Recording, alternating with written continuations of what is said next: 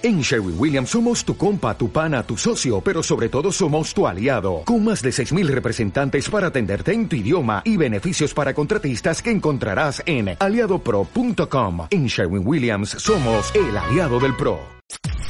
Podcast Millennium. Vamos a convocar para esta tarde para poder conversar al representante de la Federación Argentina de Prestadores de Salud, le, recuerden que nosotros tuvimos una entrevista con él este, y, nos esclareció un montón de, preguntas que nosotros teníamos. Así que lo vamos a convocar. Mario Lugones, muy buenas tardes. ¿Cómo estás? Bien, ¿qué tal Giselle? ¿Qué tal Santiago? ¿Cómo están? Gracias por llamar. ¿Cómo, está Mario? Voy a empezar con una pregunta porque seguramente a usted le ha llamado la atención como la vicepresidenta Cristina Kirchner hoy se preocupó o se ocupó también de los prestadores de salud privados. ¿Qué dijo? Porque la verdad que no lo escuché. Dijo que por ahí era el momento de empezar a pensar en una en un sistema de salud articulado, porque la gente de la salud privada no podía con todo, no, daba abasto y iba, se iba de lo privado a lo público y de lo público a lo privado. Bueno, a ver, me parece que ahí están planteando ustedes desde el punto de vista de los financiadores lo que está pasando, no desde el punto de vista de los prestadores. Para que vaya de lo público a lo privado, yo tengo que interpretar que están hablando de los financiadores que tienen que derivar los pacientes de un lado a otro. Creo que hablaba del problema de la salud, no sé si ella hablaba de cómo la gente tiene que buscar un lugar y otro. Ahora vamos a buscar el textual. ¿eh? Del sistema hablaba. Del sistema de salud. Bueno, yo te cuento, si hablaba del sistema de salud, desde el año 2002 estamos en emergencia económica. ¿Conoces otro sistema en la Argentina que lleve casi 20 años de emergencia? No, hmm. yo no conozco. Así que hay algo en este sistema que no está bien y que está fallando. ¿Me estás hablando del sistema privado? No, te estoy hablando del sistema de, de salud. Te estoy hablando del sistema privado, sí, sí, te estoy hablando, el que está en emergencia económica, obviamente, por definición es el sistema, tanto los prestadores, hablo de los prestadores yo en realidad, Mario, el textual, el textual dice las prepagas no saben dónde colocar a la gente ¿eh? y planteó en un acto, sugirió un sistema integrado. Bueno, hablaba de los, de los financiadores. Okay. Te voy a hacer una pregunta básica por desconocimiento. ¿Nos explicás quiénes son los financiadores y quiénes son los prestadores? Sí, los financiadores son las obras sociales, tanto nacionales como provinciales. Por ejemplo, es la obra social de la gente de los metalúrgicos es una obra social, es un financiador. Este, OSDE es un financiador, este, la Swiss Médica es otro financiador, por decirte ejemplos de financiadores, y también es un financiador. Sería obras sociales, y prepagas. Sí, obras sociales nacionales, municipales, algunas mutuales, como Federal a Salud, que está en el interior del país, son todas financiadores. Los financiadores, la gente hace y pone aportes voluntarios o aportes obligatorios mm. al sistema de financiación.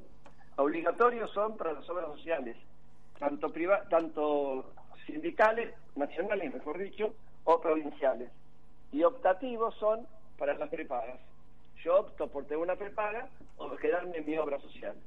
Si no tengo nada porque soy autónomo, puedo no tener nada y recurrir al hospital público porque es mi derecho, o hacerme socio de una de una prepaga, como ustedes dicen que es un financiador. Nosotros, los prestadores, somos los que estamos al final de la columna. Somos los que realmente damos la asistencia médica. Somos los que resolvemos el problema médico. Los y nos pagan los prestadores, sí. Los prestadores que son los sanatorios, los centros de salud, eh, los centros de diagnóstico, el médico en su consultorio, el bioquímico en el laboratorio, el kinesiólogo en un centro de kinesiología, somos todos los prestadores de salud y quienes nos pagan los financiadores, las prepagas, las sociales nacionales, las sociales provinciales o el PAMI. Ellos son los que a nosotros nos pagan. Bien, este, gracias, gracias, porque el, otro sistema es el público, al cual todos nosotros, los 45, 44 millones de habitantes del país, tenemos derecho a recurrir, porque con nuestros aportes y con nuestros impuestos lo estamos pagando. Ahora sí, Sí, sí, sí.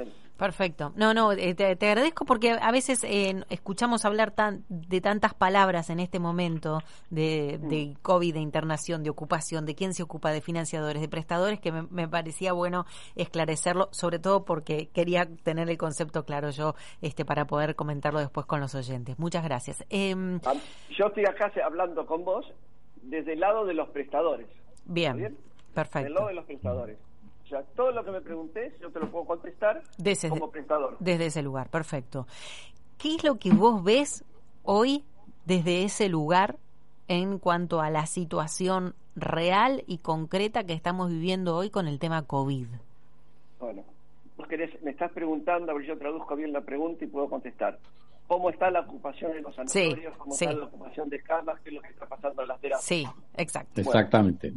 En Cava y en el AMBA está disminuyendo la cantidad de pacientes que vienen a internarse. Las terapias siguen estando llenas y eso va a ser así hasta dentro de 10 días más, 15 días más. E- y el virus está caminando y está avanzando. Está muy muy complicado Córdoba, está muy complicado Santa Fe, está muy complicado Mendoza. Hay ciertos lugares al interior de la provincia de Buenos Aires que están muy, muy complicados. Mm. Cava, yo creo que cuando hablé con ustedes la vez pasada les había contado que incluso teníamos pacientes en los consultorios durante la noche, con oxígeno. Bueno, eso desapareció. Nosotros es cierto, tuvimos que, ahora te hablo como Güemes, es cierto, tuvimos que generar mucho mayor cantidad de camas. Al fin de marzo teníamos 100 camas de cuidados de, alta complejidad de terapias para adultos, hoy tenemos 176. Este, y la verdad que estamos llenos. Estamos llenos entre pacientes COVID y no COVID. No sé si me explico. Sí, Pero Mm. hace 20 días teníamos en el sanatorio, hace 20 días no, quiero decir, el día pico para nosotros fue el 4 de junio, que tuvimos 345 pacientes internados. Hoy, por supuesto, entre terapia y no terapia, ¿no? sí. Hoy Sí. tenemos 268 pacientes internados en COVID, de COVID. Ah, eso es importante la diferencia que Para estamos haciendo. nosotros, en cada está bajando. ¿Está bien? Bien, perfecto. Esto es así. El sanatorio sigue ocupándose porque empiezan a aparecer patologías no COVID. Exacto, bien, Bien. bien. Vos hablaste de, ba- vos dijiste, están bajando y van a seguir bajando, dijiste, en los próximos días. Sí, porque en realidad, lo- acá yo te mostré que está bajando la cama en general la Sí, internación. sí, En los próximos días se van a ir desagotando los pacientes de terapia, porque esos se internan más tarde y tardan entre dos y tres semanas en, en resolver el problema de irse. Entonces esos van a estar una semana más todavía antes acá. Por ahí si hablamos dentro de 10 días te iba a decir, tenemos tantos pacientes, pero en la terapia en vez de tener como hoy el 65% de COVID, tenemos el 44. Digo un número cualquiera porque sí, sí, sí, sí, te entiendo. Como ejemplo. Te entiendo, Va a ir perfecto. bajando, esto va a ir corriendo y se va a ir bajando. Eso va a pasar. Este, las medidas del decreto del 25 de del 21 de mayo, ¿no? De, Sí, eh, sí, exactamente. El 21 del 5. Al 31. En realidad, las medidas en realidad, si uno los mira, de, las medidas tienen que pasar más o menos dos, entre 10 y 15 días para que se vean los resultados. Y yo te digo que más o menos los resultados se vieron, porque en el caso nuestro te estoy contando que bajaron. Hoy estamos en ese tiempo, exactamente. Eh, en realidad, el 4 de junio estábamos en, en 10, un poco menos, y hoy ya bajamos más días y ya se vio que esto bajó. Bien, Mi planteo es que esto, eh, el, decreto del presidente es el mismo, ¿eh? Lo que varió Mm. fue cómo lo implementó Cava y cómo lo implementa la provincia, que son dos cosas distintas. El ¿Te preocupa, Mario, esta, Sí, esta preocupa. nueva etapa? Te explico por qué. Te explico por qué. Hace una semana teníamos el 35% de positividad. Positividad quiere Mm. decir entre los testeos que hacían, que informaba el Ministerio de Salud de la Nación, y los positivos estaban en 35% hace más o menos 10 días. Llegamos a tener entre 24 y 25%. Hoy, Sí. el 29%. Hoy, el informe que dio a las 5 de la tarde, que lo miré nada más que para poder hablar con ustedes, y, y decirle el número, me sorprendió porque en vez de seguir bajando, aumentó. Por ahí es que faltan informar más resultados, faltan informar más testeos. Ese es el número que hay que mirar. Porque si este número sigue aumentando, lo que yo estoy diciendo es que a la larga va a volver a aumentar la internación. sí, porque lo pensamos todos eso. Eso es lo que estamos pensando todos en realidad. Bueno, yo trato, ¿sabes qué? Yo trato de mirar los números y darme cuenta. porque trato de equivocar. Yo tengo que, nosotros tenemos que ir preparando las instituciones para lo que va a venir dentro de 15 o 20 días. Hmm. Hoy estábamos planteando en cómo hacíamos que los pisos COVID pasaran a ser no COVID, y si esto empieza a cambiar, tengo que en la mente empezar a pensar cómo volver a cambiar lo que estaba haciendo. No sé si me explico. Sí, perfecto. Cómo prepararme para recibir a los pacientes que yo pienso que están bajando, gracias a las restricciones, gracias al cuidado de la gente y sobre todo gracias a la vacuna. Hay que recordar que acá están llegando muchas vacunas y que esto debería tener su efecto. Es cierto que el efecto más importante pasa después de dos o tres semanas de la primera dosis y mucho más después de la tercera semana de la segunda dosis. Yo no sé cuándo vamos a llegar a la tercera semana porque no, no estoy en el gobierno. Este, lo único que puedo leer es lo que dicen los diarios y que están llegando como 20 millones de vacunas. Sí, lo que pasa que, bueno, en ese Este- caso estaríamos en la primera dosis. Estamos. Sí, estamos en la primera dosis, Claro. estaríamos en la primera dosis, Claro. coincido con vos, estamos en la primera dosis, no sé cuándo será la segunda, pero hay que acordarse que Inglaterra, antes de que llegara el nuevo virus Delta o, de la, o la nueva mutación Delta, la mutación este, de India, este, había logrado bajar muchísimo con una sola dosis la internación Claro. de los pacientes graves.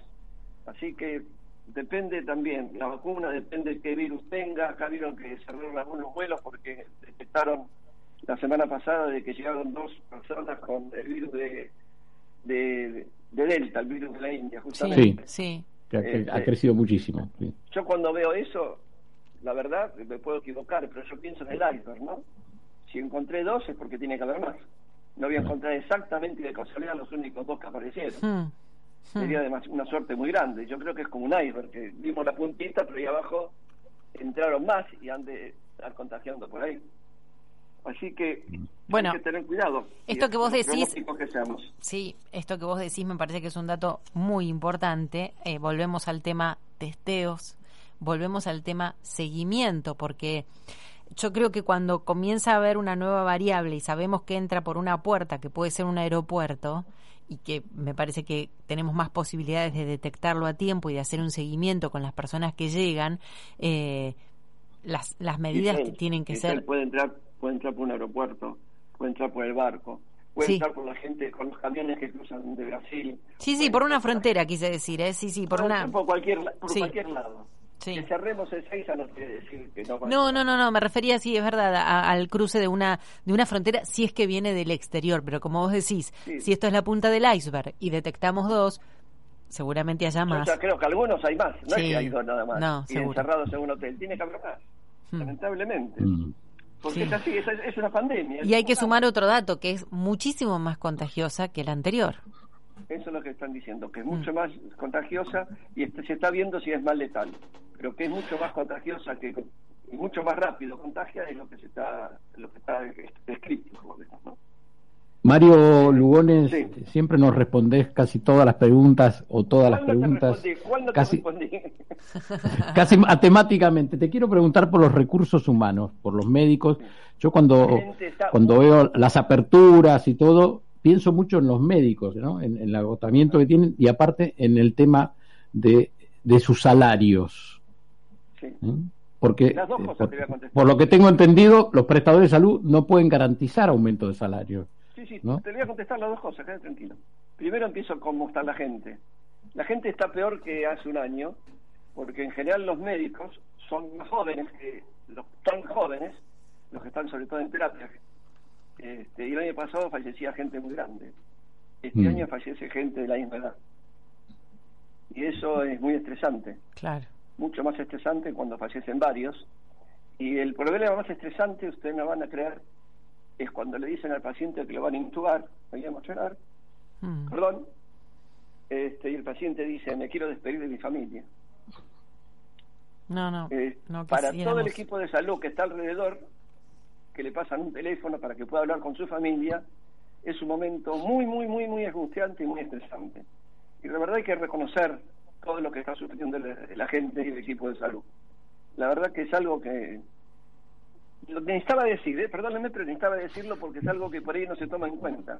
No, y es importante que lo digas, Mario, para que la gente tome conciencia que tiene que cuidarse y, digo que... esto porque este fin de semana me contaron que yo no estuve en la calle por un problema personal, pero me dijeron que a la noche fue terrible la noche en Buenos Aires este fin de semana.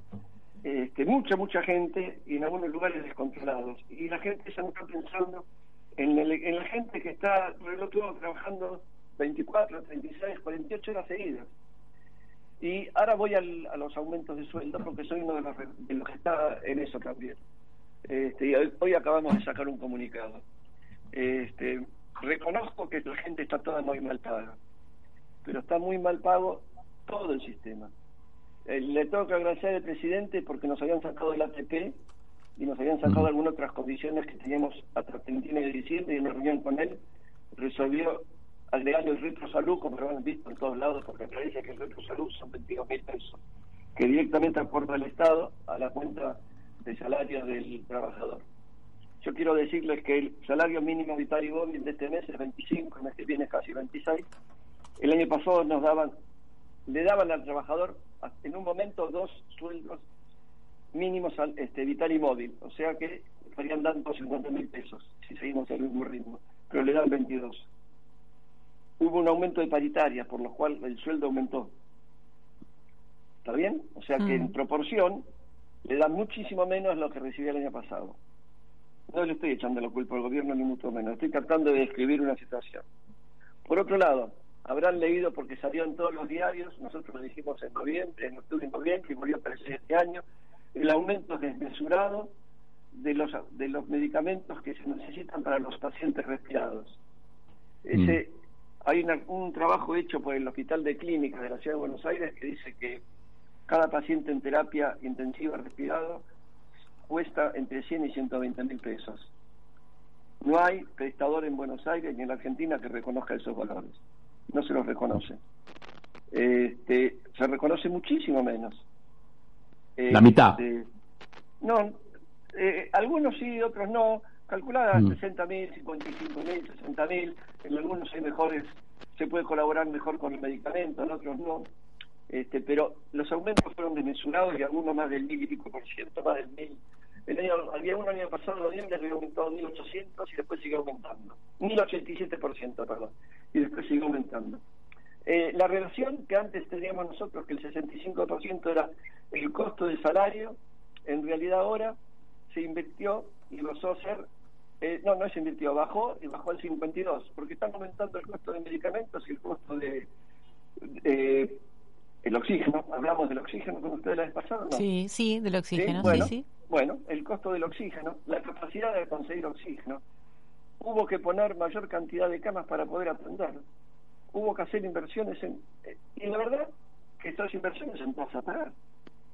Este, y nos siguen pagando lo mismo, no nos reconocen nuevos aranceles, pero el problema no es solamente con los aranceles. Si dije que en el año 2012 estábamos en emergencia económica es porque hay ciertos temas impositivos que todavía no, logramos que se traten. Y seguramente, si podemos avanzar con el gobierno, habría que tratar estos temas impositivos. ¿Quién los tiene que tratar eh, en este caso? Eh, el gobierno nacional, porque son este, temas relacionados con aportes y contribuciones, con el IVA. El IVA para nosotros es un costo, no es que se lo pueda trasladar a alguien si una cama, si vos compras una cama y se cuesta 100 pesos, no, vos no, una empresa compra una cama y le cuesta 100 pesos, paga 121, pero ese 21 lo traslada. A mí me cuesta 100, a nosotros nos cuesta 121 y no lo podemos trasladar a ningún lado. Y ese 21% que es del IVA es un crédito que tiene el Estado hacia los prestadores de salud que no se puede utilizar para nada. Estamos pidiendo que eso se pueda utilizar para pagar otros impuestos, para poder bajar la carga impositiva. ¿Y no ven la este, urgencia de, de, tener que tratar esto? ¿Ellos no lo ven como urgente para poder dar un poco de respiro? Eh, el presidente nos planteó a principio de enero que primero iba a resolver lo de la coyuntura del corto plazo, que fueron dos cosas. Una el retro, que la verdad que en 14 días resolvió todo eso, y la otra el decreto 300, que es sobre aportes y contribuciones y el impuesto al débito y el cheque, al débito, del impuesto al cheque, que la verdad que lo resolvió, eso se prorrogó el decreto 300 hasta fin de año, el retro también, pero estos impuestos eran de mediano plazo y bueno, estamos tratando de ver si podemos juntarnos para poder resolver esto, tanto el ministro Morón y, el ministro y el jefe de gabinete, Cafiero, estamos intentando armar una reunión. Eso depende fundamentalmente de la FIP. Este, normalmente, para ser sincero, venimos perdiendo sistemáticamente todos los años el impuesto del IVA, porque cuando se trata, eso se trata en el Congreso cuando se trata el, el, presupuesto nacional, y como es un impuesto coparticipable, este, nadie quiere aflojar en modificar ese impuesto. Pero creo que esta es una situación de emergencia, estamos en una situación excepcional. Las situaciones excepcionales requieren medidas excepcionales, así como los prestadores hacemos cosas excepcionales, como de hecho crear 76 camas donde no existían, transformar camas de una cosa en otra, este, camas comunes, transformarlas con respiradores, con monitores, con máquinas, con equipamiento para alto flujo. Este, yo les invito a digan que no se puede entrar en un sanatorio porque les comentaba a ustedes que estábamos en modo COVID. Sí. Este, que para poder entrar, bueno, no es tan fácil porque el que entre puede contagiar o puede contagiarse, entonces tratamos de que la gente no entre. Pero la verdad mm. es que estamos en una situación muy, pero muy difícil. En un momento muy, muy difícil. Este, tuvimos reunión con el sindicato y el ministro Moroni la semana pasada. Se abrió un compás de espera a ver si esta semana podemos tener una reunión con Cajero. No es, esto no se arregla con aranceles, porque como los aranceles estuvieron frenados durante el año 2020, los aumentos que se están dando son sobre los valores pactados en el año 2019. Mm. Se dan cuenta la diferencia que puede haber este, con la inflación nada más entre lo que pasó en 2019 y lo que está pasando ahora. Mm. Así mm. que la situación es muy, pero muy delicada. Este, y es cierto que estamos con dificultades este, para poder modificar este, los sueldos. Absolutamente cierto y pedimos que se suspenda la paritaria, este, pero sabiendo de que no se puede porque es una cosa que es un acuerdo de partes que no se puede suspender, pero queríamos dejar sentada nuestra posición ante el ministro y ante el gobierno nacional de que era algo que no podíamos cumplir en este momento. Así que estamos trabajando en eso. Mario, ¿y en, en ningún momento se habló de crear un subsidio para, para la salud, dado la emergencia que estamos pasando? Bueno, como subsidio tenemos al repro. Bueno, pero eso no les alcanza, porque el repro va a la gente y no a los medicamentos, como vos decís. No, no, no, claro, pero parte de lo que yo cobro se va a los medicamentos si no se lo puedo dar. Si no se los compro a los medicamentos, este, no, no puedo dar atención. ¿Está bien? Sí. Entonces, parte de, la, de lo que me dan tiene que ir a los medicamentos. Si mm. vos me decís, en vez de darle 22, le dan 30 mil, va los que yo le, el retro va directamente al prestador, no pasa por las manos del empresario, ni por las manos del sanatorio, de hecho, de hecho al prestador. Si aumentan eso como subsidio, ¿qué pasa cuando se acabe la pandemia? ¿De dónde sale la diferencia para poder cumplir con todo eso? Es muy difícil lo que se está armando. Este, es, parece como un Frankenstein, ¿no? Que estamos armando y después va a costar mucho el desarmado de todo esto. Por eso creo que es un buen momento para poder tomar el toro por las astas y ver cómo hacemos para salir de la situación en que estamos con las reformas que el sistema vaya a hacer.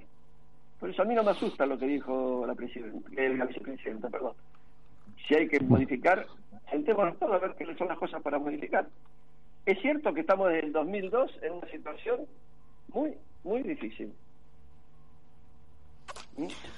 Mario Lugones, muchísimas gracias por, por prestarnos este tiempo y por todas las respuestas. ¿eh? ¿Le puedo, pedir algo a la gente? Sí.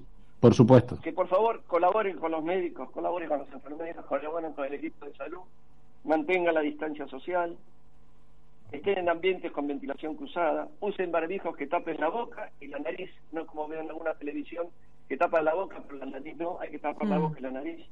Y lávense frecuentemente las manos, usen el alcohol y por sobre todas las cosas cumplan con la vacunación. Cuando les toquen, vayan y se vacúnense. Y el que no se anotó, por favor hágalo, porque es una responsabilidad de todos cuidarnos entre todos. ¿Salimos todos juntos o no salimos de esto? Eh? Sí, gracias. Es así. Eh, gracias por estar con nosotros y te quería hacer la última pregunta que era, ¿cuándo crees vos que podemos hacer una próxima eh, estadística? Es decir, ¿cuándo podemos decir, bueno, a ver, de ahora en más, esto este corte se hace cada 10 días, cada 15, porque ahora empezamos a regir, digamos, a transitar esta, esta nueva modalidad. Tenemos un tiempo de esta ahora, ahora tenemos tres semanas, porque Sí. esto es durante Tres tres semanas. semanas. Tres semanas. Tenemos que ver qué pasó en las tres semanas. Mm. Tenemos que ver qué pasa. Acordémonos que esto empezó el viernes, el sábado. Este, los primeros datos los vamos a ver en la práctica, los vamos a ver en 14, 15 días.